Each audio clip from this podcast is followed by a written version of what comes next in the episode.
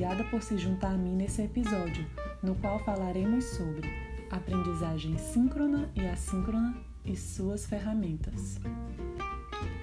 Nós vivemos em uma era de constante desenvolvimento da comunicação e, consequentemente, de novas tecnologias de aprendizado. Com um simples toque em um botão, podemos dividir ideias e colaborar com pessoas ao redor do mundo inteiro. Mas isso tem um custo. Nós podemos facilmente nos distrair e perder o foco. É por isso que a comunicação de qualidade requer intencionalidade. Isso nos leva a refletir sobre as diferenças entre as ferramentas de aprendizado síncronas e assíncronas. Vamos iniciar com a forma mais tradicional, a aprendizagem síncrona. Ela acontece quando um grupo de participantes está engajado em aprender algo ao mesmo tempo, ou seja, em tempo real. Para isso, os participantes devem estar em um mesmo local, seja ele uma classe ou um ambiente online, onde a interação ocorre em tempo real. Enquanto a aprendizagem assíncrona acontece quando o professor, o aprendiz e os outros participantes não estão engajados no processo de aprendizado ao mesmo tempo, não havendo interação entre eles em tempo real. Comunicação síncrona pode ser uma aula presencial ou online, videoconferência, um bate-papo ao vivo ou um telefonema. Comunicação assíncrona pode ser um vídeo, uma mensagem de áudio ou um e-mail. Ambos possuem suas vantagens e desvantagens. Comunicação síncrona é mais rápida e mais dinâmica. É ótima para a participação ativa e discussões interativas. Além disso, o feedback do professor acontece em tempo real. Na aprendizagem assíncrona, há grande flexibilidade, não havendo necessidade de seguir um cronograma previamente estabelecido.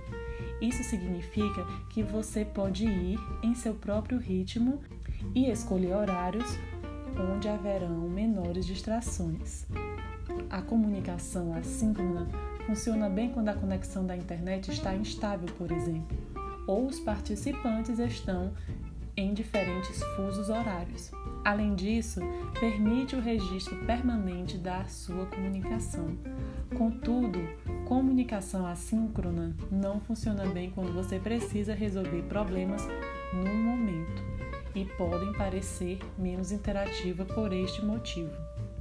Algumas plataformas possuem componentes síncronas e assíncronas. O compartilhamento de documentos tem adições em tempo real, mas os comentários são assíncronos e há registro permanente de todas as anotações.